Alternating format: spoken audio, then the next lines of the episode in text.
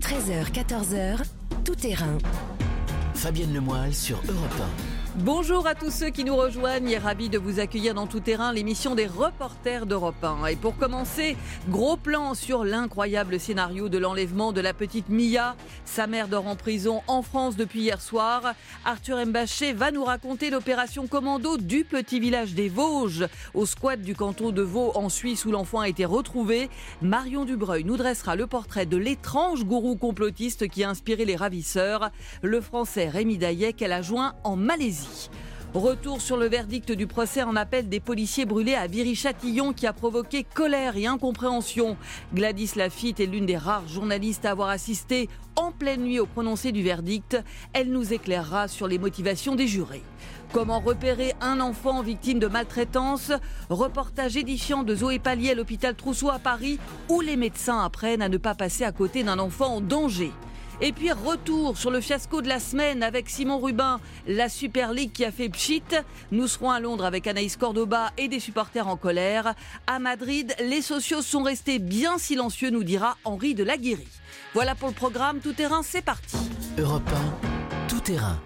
Fabienne Lemoyle. Et donc pour commencer tout terrain, on va revenir, je vous le disais, sur l'incroyable enlèvement de Mia, 8 ans.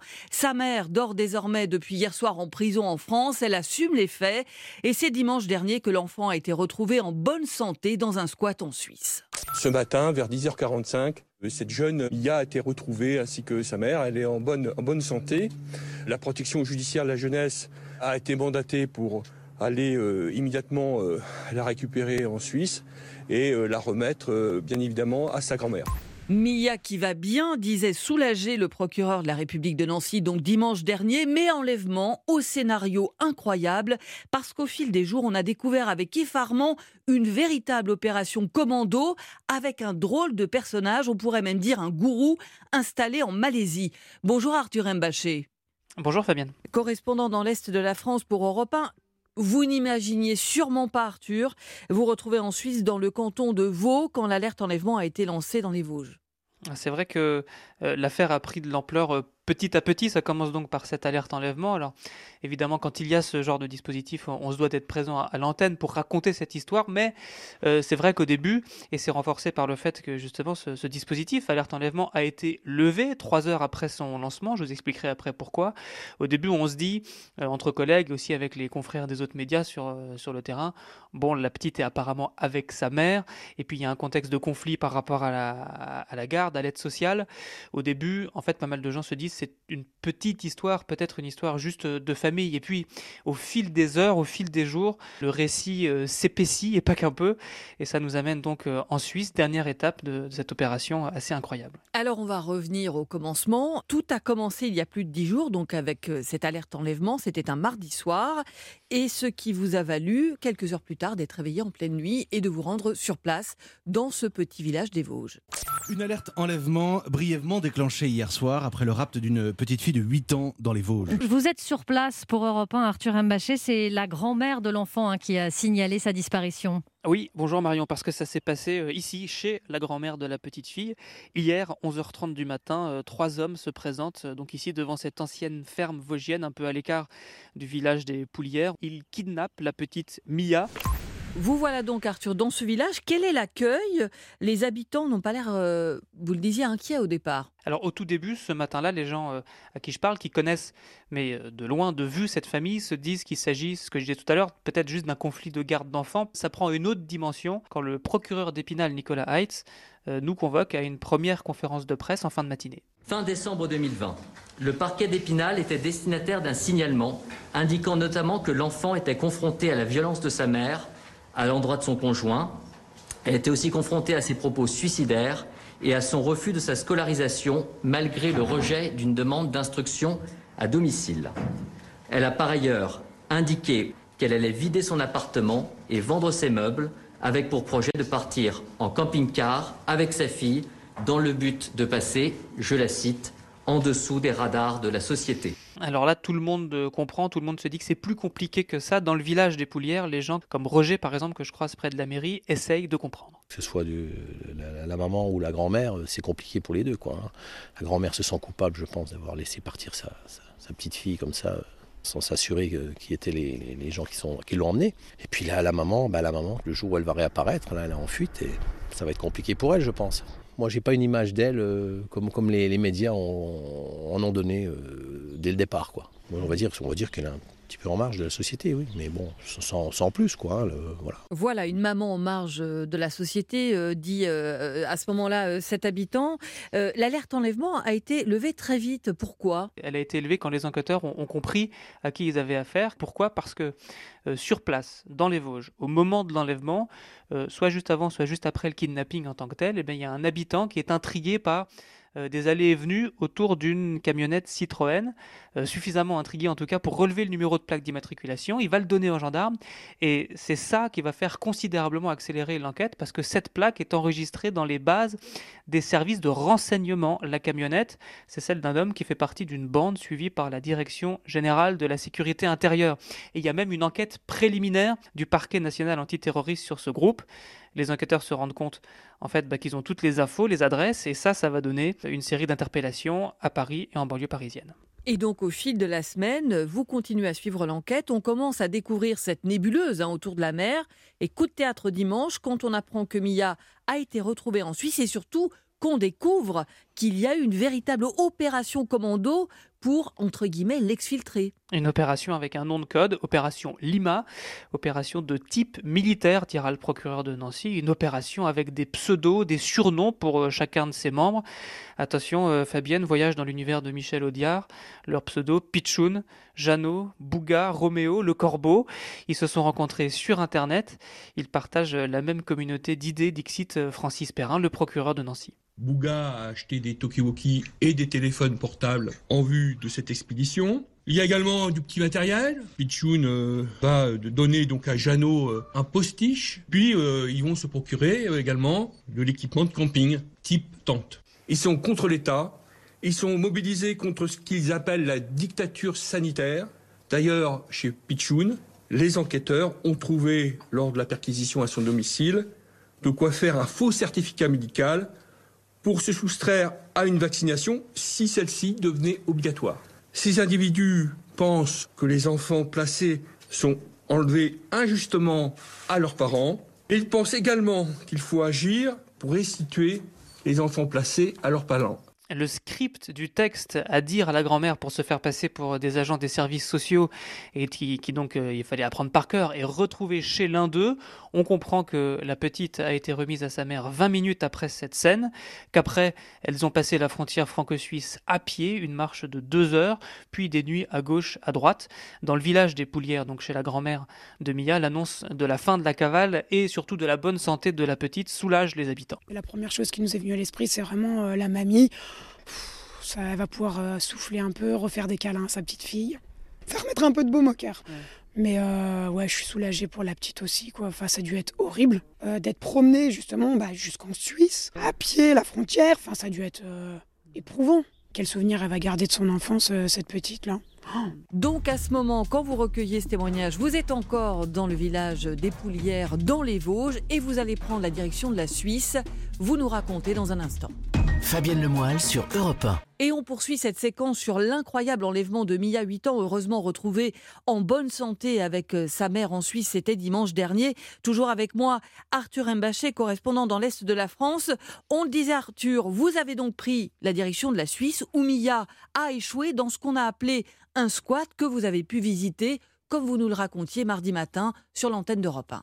Alors ce que j'ai vu, c'est une ex-usine de boîte à musique désaffectée mais occupée et aménagée avec soin. Gel hydroalcoolique à l'entrée, non fumeur, un salon cosy, des vinyles. Une des membres du collectif d'artistes installés ici a bien voulu hier après-midi me faire visiter. Là c'est atelier couture.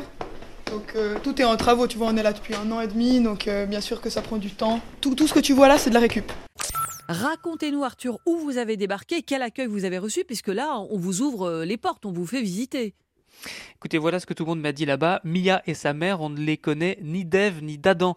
On les a accueillis sans savoir pour le kidnapping, et si elles ont dormi sur place, c'est sans nous le dire. Un jeune homme euh, qui fait partie du collectif d'artistes installé là-bas m'a même euh, dit ceci.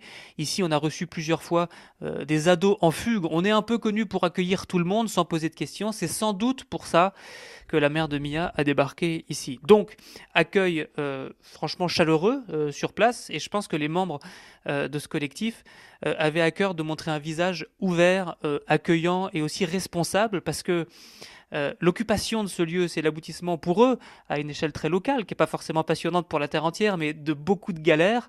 Euh, ça a commencé par un squat illégal, c'est vrai, puis ils ont fini par se mettre d'accord avec le village, avec le propriétaire, au point d'aboutir carrément à un contrat d'occupation de cette ancienne euh, usine. Et puis l'autre raison pour laquelle ils montrent un visage plutôt ouvert, c'est qu'ils veulent absolument se démarquer du groupe des kidnappeurs, mouvance complotiste, parfois présentée comme survivaliste, anti-État, anti services sociaux. Euh, dans cette euh, usine désaffectée, il y a des gens, euh, c'est vrai que j'ai bien l'impression que c'est des alternatives, très à gauche peut-être, anticapitalistes sans doute. Estelle, en tout cas, est une des membres de ce collectif. Elle a été blessée d'être assimilée au profil des kidnappeurs. Ah, moi, j'ai reçu un email d'injure hier soir qui me traitait de kidnappeur d'enfants. Ça m'a bouleversée, il n'y a aucun doute là-dessus. Est-ce que vous êtes complotiste, survivaliste, d'ultra-droite? Ben, franchement, non. C'est juste, euh, je dirais presque l'extrême contraire. Rien à voir avec tout ça. Est-ce que vous avez un problème avec les services sociaux d'aide à l'enfance? Alors moi, je suis famille d'accueil, si vous voulez le savoir. non, c'est vrai. Alors euh, non, pas vraiment. Vous ne voyez, vous, aucun dénominateur commun entre la mouvance de ces kidnappeurs et vous? Alors vraiment, aucun. Voilà, on entend bien la mise au point euh, que voulaient vraiment faire euh, justement euh, ces squatteurs entre guillemets, hein, puisqu'ils vous ont ouvert leur pète. Voilà, exactement. Mm. On voit très bien la mise au point qu'ils souhaitaient faire justement pour ne pas être mêlé ou assimilé justement à ces ravisseurs. Merci beaucoup Arthur Mbaché. Merci Fabienne. Et vous avez commencé à évoquer euh, justement cette mouvance complotiste et au cœur euh, de cette mouvance Arthur, il y a un Français qui aurait inspiré cet enlèvement qui vit en Malaisie, donc très très loin des Vosges. Bonjour Marion Dubreuil. Bonjour Fabienne. Du service police-justice d'Europe 1, c'est donc vous qui avez enquêté sur ce drôle de personnage que vous avez même réussi à joindre en Malaisie et qui s'appelle Rémi Daillet. C'est qui et il aurait joué quel rôle selon les enquêteurs? Eh bien, c'est un homme de 55 ans, un ex-cadre du Modem en Haute-Garonne. Il a d'ailleurs été exclu du parti pour ses positions très radicales. Il les expose dans un manifeste en ligne et dans des vidéos. Il est pour un coup d'État populaire, contre la 5G, pour la dissolution de l'aide sociale à l'enfance contre les placements abusifs. C'est le patron d'une entreprise de coaching en ligne. Ça s'appelle l'école à la maison. Le concept rejoint ses positions complotistes. Il s'agit d'aider des familles à quitter la France car la situation, je cite, hein, dérape en Occident. C'est ce qu'il a fait en 2016 en s'installant en Malaisie. Il est parti avec sa maîtresse et ses trois enfants à elle. Depuis, le père est resté en France, a déposé plusieurs plaintes pour soustraction et non-présentation d'enfants contre le couple. En vain, ça fait cinq ans qu'il n'a plus aucune nouvelle. Pour le volet euh, Mia, le nom de Rémi Daillé est revenu à plusieurs reprises dans les interrogatoires des hommes qui sont soupçonnés d'avoir participé à son enlèvement. L'un d'eux explique notamment qu'il fait partie d'un mouvement que Rémi Daillé a lancé. C'est lui qui aurait identifié le point de chute en Suisse pour aider Lola Montémagie dans sa fuite. C'est lui aussi, hein, d'après un mise en examen, qui aurait financé l'opération à hauteur de 3 000 euros, le tout à plus de 10 000 km derrière son ordinateur. Voilà, plus de 10 000 km, beaucoup de suspicions quand même, d'accusations, et il a accepté de vous parler. Euh, vous l'avez trouvé comment déjà? Bah, il a accepté de me parler parce que c'est son objectif hein, de se faire connaître. Honnêtement, ça n'a pas été très compliqué euh, de le contacter. Euh, son adresse mail est sur Internet en source ouverte. Donc je lui ai adressé un mail avec mes coordonnées à moi. Et en moins d'une demi-heure, je découvrais l'indicatif de la Malaisie sur l'écran de mon téléphone. il reconnaît qu'il a joué un rôle actif dans cet enlèvement? Ah non, loin de là. Hein. Rémi Daillé joue avec les mots. Déjà, quand je lui parle de l'enlèvement de la petite Mia, il me corrige et il parle, lui, de restitution d'une enfant à sa mère, car il estime que le placement de Mia chez sa grand-mère est abusif. Alors, je le rappelle, hein, il fait l'objet, euh, ce placement, d'une décision d'un juge aux affaires familiales en janvier dernier. Ensuite, ben, il félicite les hommes du commando Lima, ceux dont vous a parlé Arthur, Bouga, Jeannot, tous les suspects. Pour lui, ce sont des pères de famille courageux qui ont fait leur devoir. En revanche, quand je lui pose des questions plus précises sur son rôle, alors là, il botte en touche et préfère parler de principes généraux. Mais je vous laisse écouter un extrait de cette interview. Alors, première chose, c'est pas un enlèvement. Restitution d'un enfant à sa maman à sa demande. J'entends que vous rectifiez euh, ce terme, vous, vous, préférez parler de restitution, ça vous appartient. À quel ah, moment, la loi. À quel moment vous avez été en lien avec, euh, avec cette maman? Mais c'est la loi la loi, c'est ce que je dis. Le juge viole la loi, il affirme des choses qui sont fausses. Ce sont des recours abusifs à l'autorité de l'État, toutes sortes de choses qui ne correspondent pas à la loi. Qui sont des Ça, ce sont vos positions euh, générales. Prenons quand même le cas particulier de Lola Montemagi. Dans quelles circonstances elle vous contacte? Elle vous contacte sur les réseaux sociaux Elle vous contacte par quel biais? Vous êtes à des milliers de kilomètres en Malaisie. Elle est en France.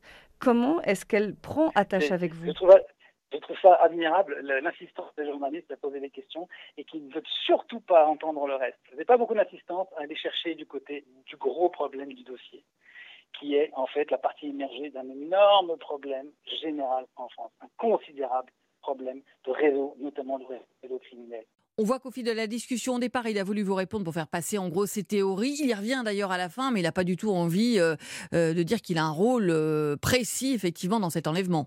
Non, absolument pas. Dès qu'il est question de responsabilité pénale, euh, il ne répond pas, il devient évasif. Il revient au cœur de ces sujets. La lutte, notamment contre les réseaux pédocriminels, c'est un, ciment hein, des complotistes qu'on retrouve aussi dans d'autres mouvements comme les Quanon aux États-Unis. Alors, il est quand même sous le coup d'un mandat d'arrêt international. Il vous parle. Qu'est-ce qu'il risque? Alors oui, il est conscient hein, qu'il est aujourd'hui visé par un mandat d'arrêt international, mais il s'en moque parce qu'il n'y a pas d'accord bilatéral d'entraide judiciaire entre la France et la Malaisie. Ça veut dire concrètement que la coopération pénale entre les deux pays repose uniquement sur de la bonne volonté. Il n'y a pas d'extradition systématique, par exemple, d'un suspect.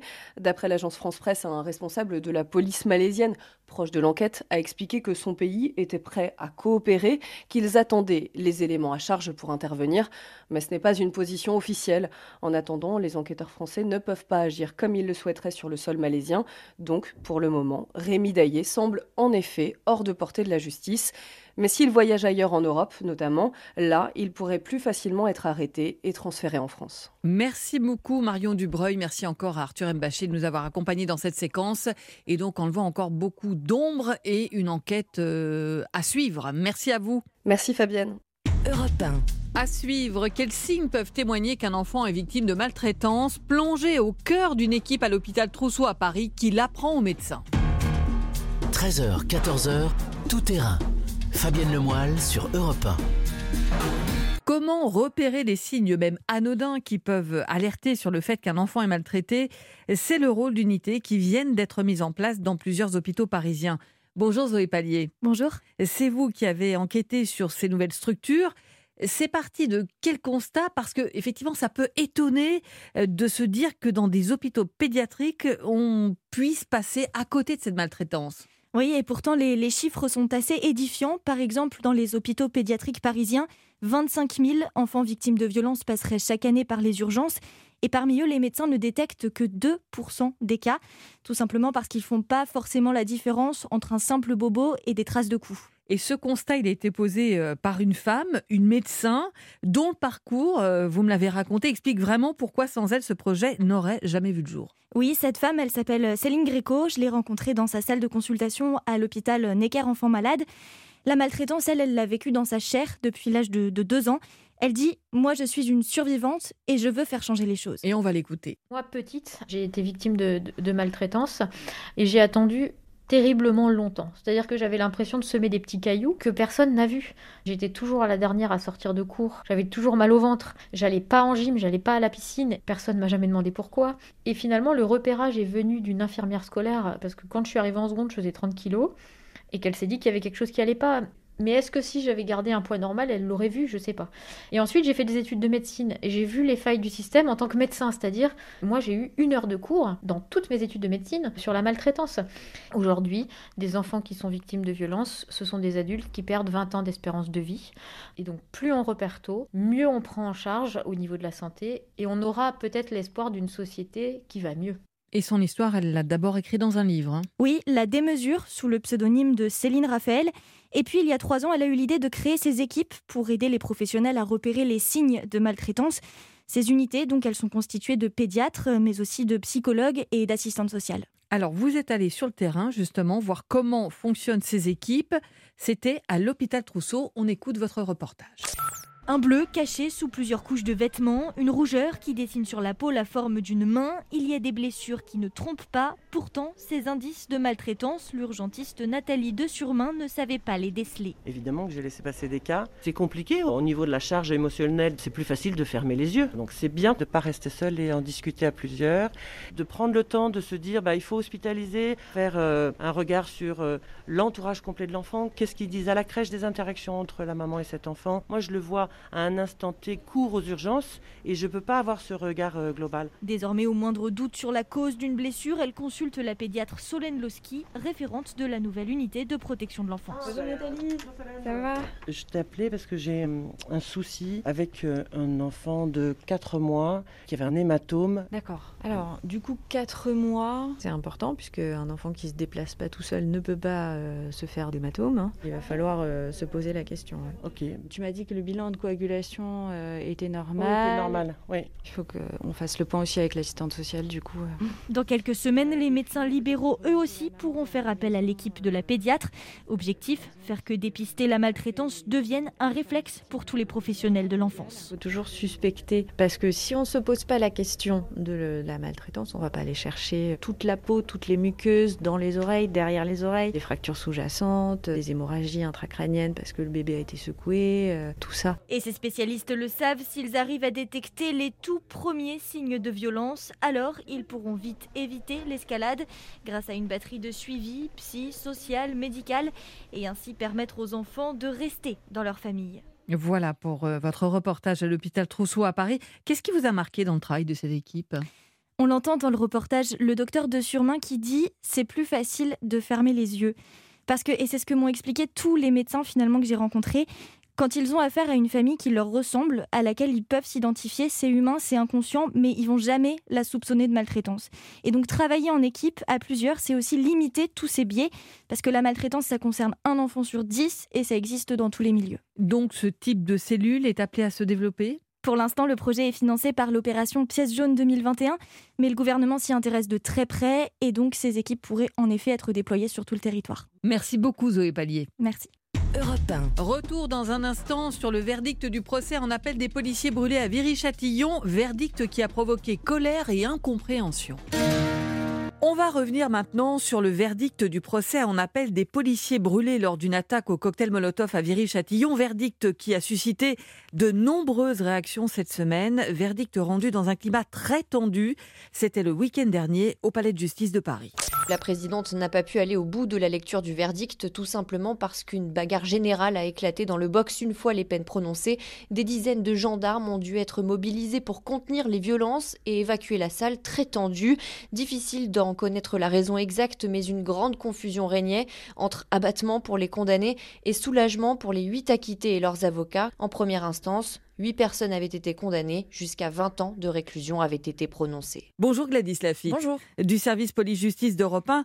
Vous êtes euh, l'une des rares journalistes à avoir couvert en pleine nuit, et c'est assez rare pour être souligné, ce verdict qui a provoqué beaucoup de colère chez les policiers, beaucoup d'incompréhension aussi sur le fonctionnement du système judiciaire. C'est pour cela que j'ai voulu que vous nous expliquiez comment vous avez travaillé, parce que ce procès a eu lieu à huis clos, et puis euh, pour nous dire un petit peu plus quelles sont les motivations des jurés, parce que, et on l'expliquera euh, lors de cette séquence, les jurés, euh, depuis quelques années, peuvent expliquer leurs motivations dans un document plus ou moins long.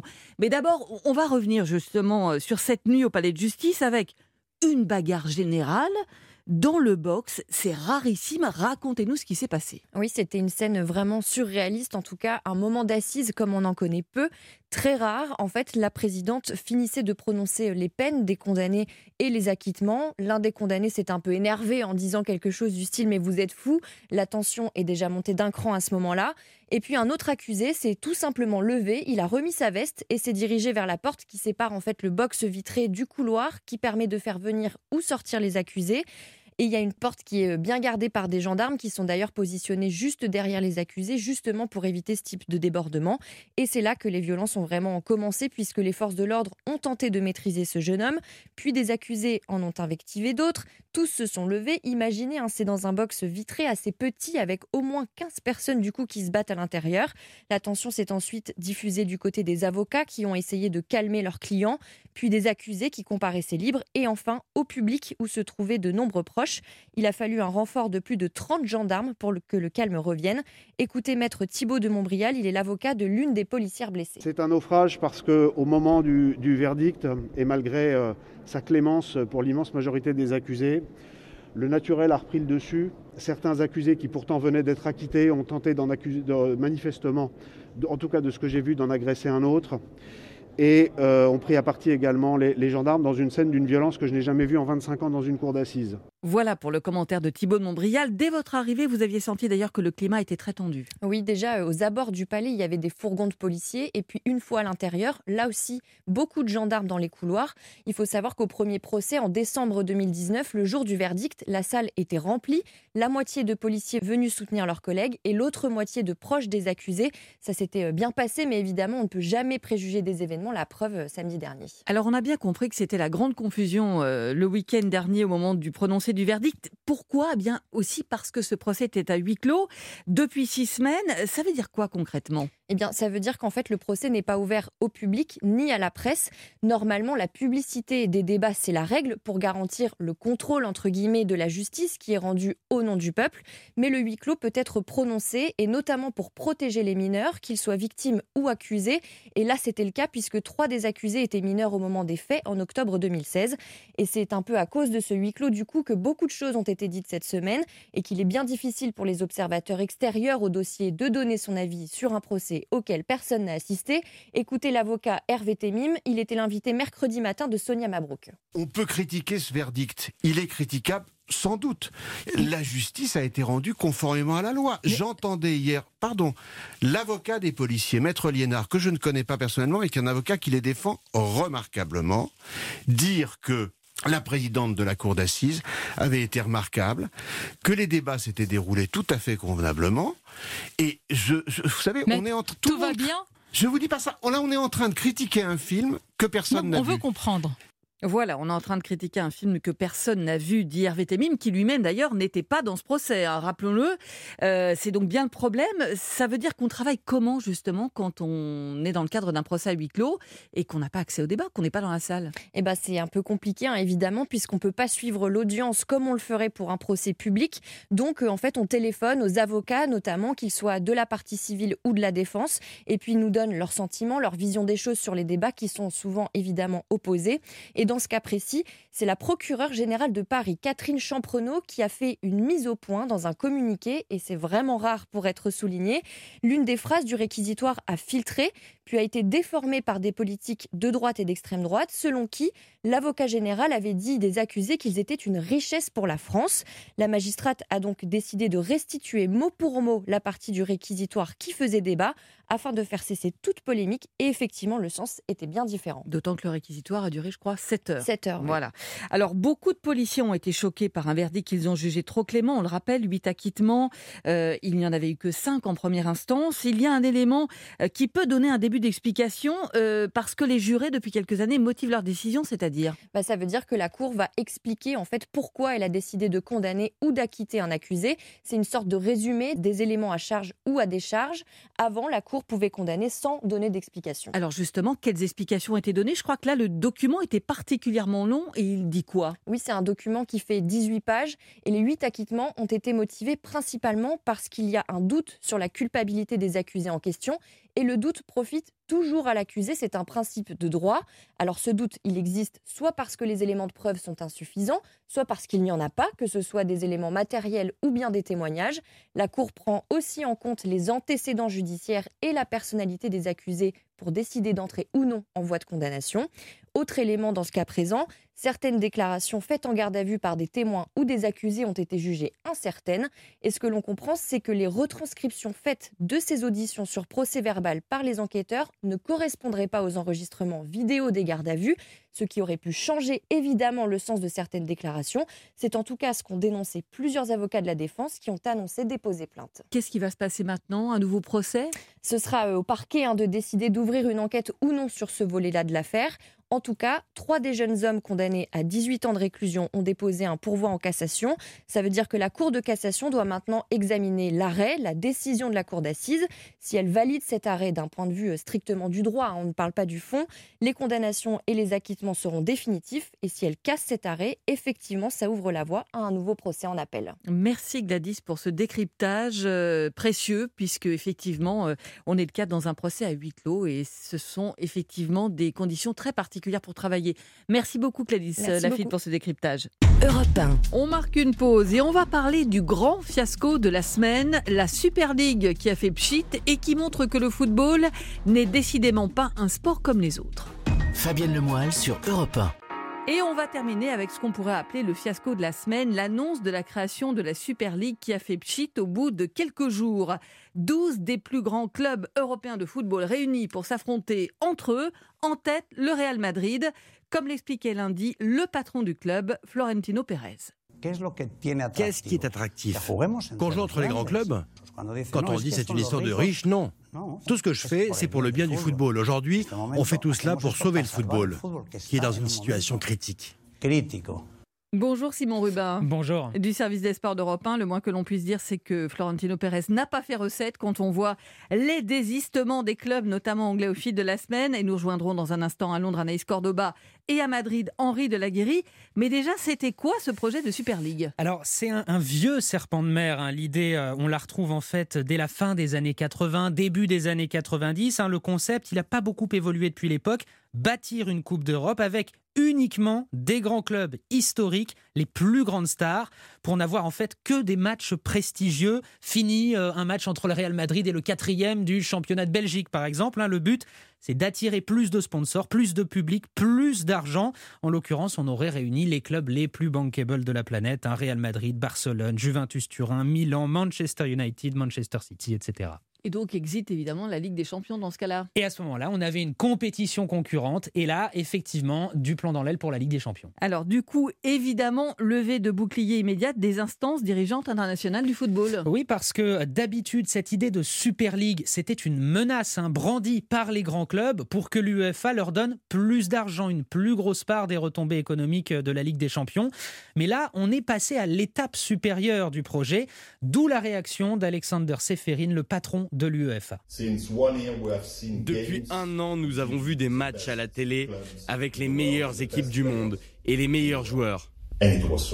Pourtant, c'était ennuyeux. Et ça reste ennuyeux. Parce que les fans ne sont pas là. Les fans qui chantent, qui sautent, qui dansent pour soutenir leur équipe.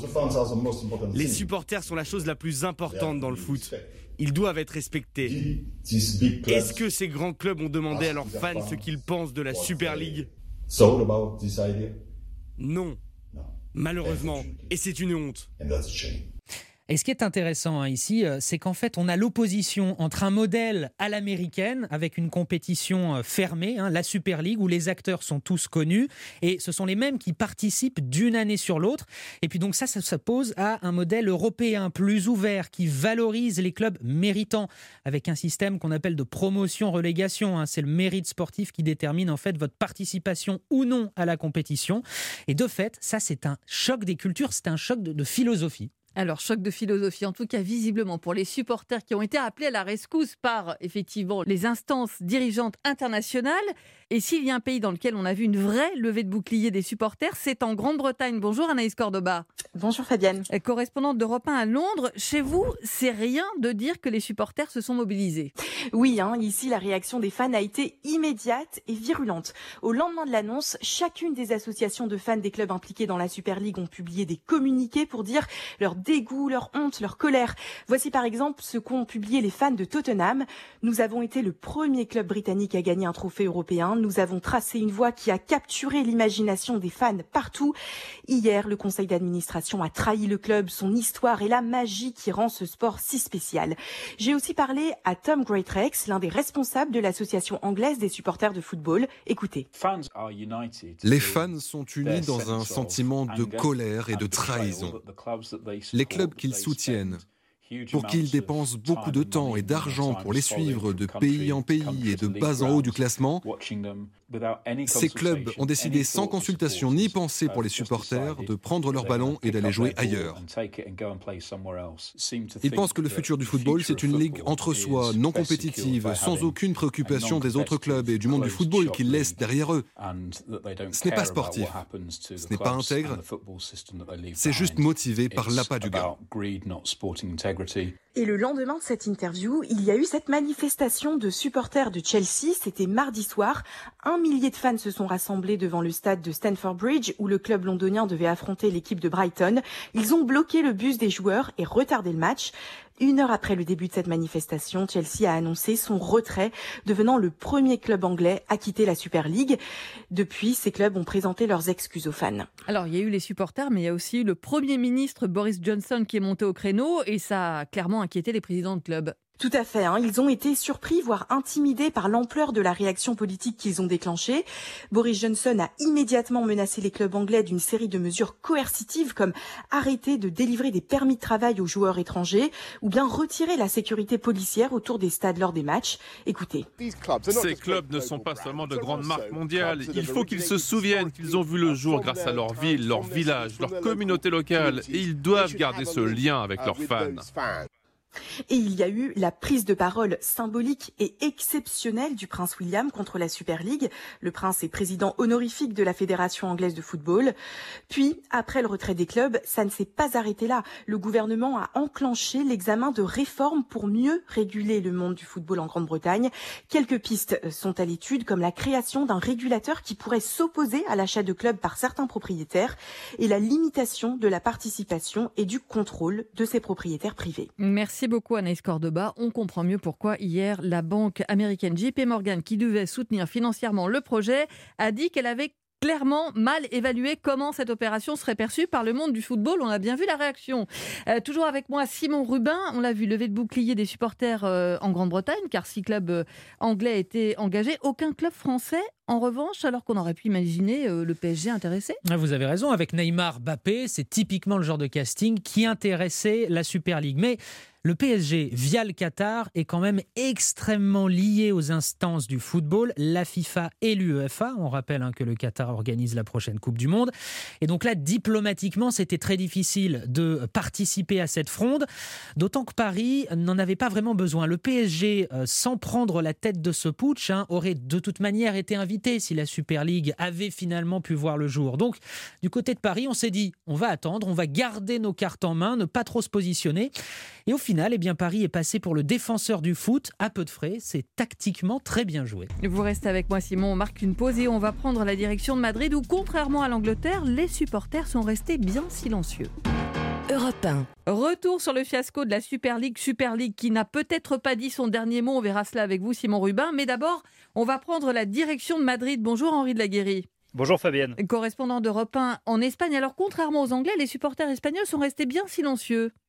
Oui, effectivement, il y a eu très peu de manifestations. On a bien vu une pancarte euh, au pied du Camp Nou. Il y a eu, c'est vrai, un, très mauvais accueil de supporters dans la rue de, Cadix parce que le Real Madrid se, déplaçait euh, cette semaine dans l'Asie. Mais euh, globalement, il n'y a, pas eu de fronde des supporters, même sur les réseaux sociaux. Eh finalement, il y en a beaucoup qui comprenaient cette création de la Super League. Comment vous l'expliquez?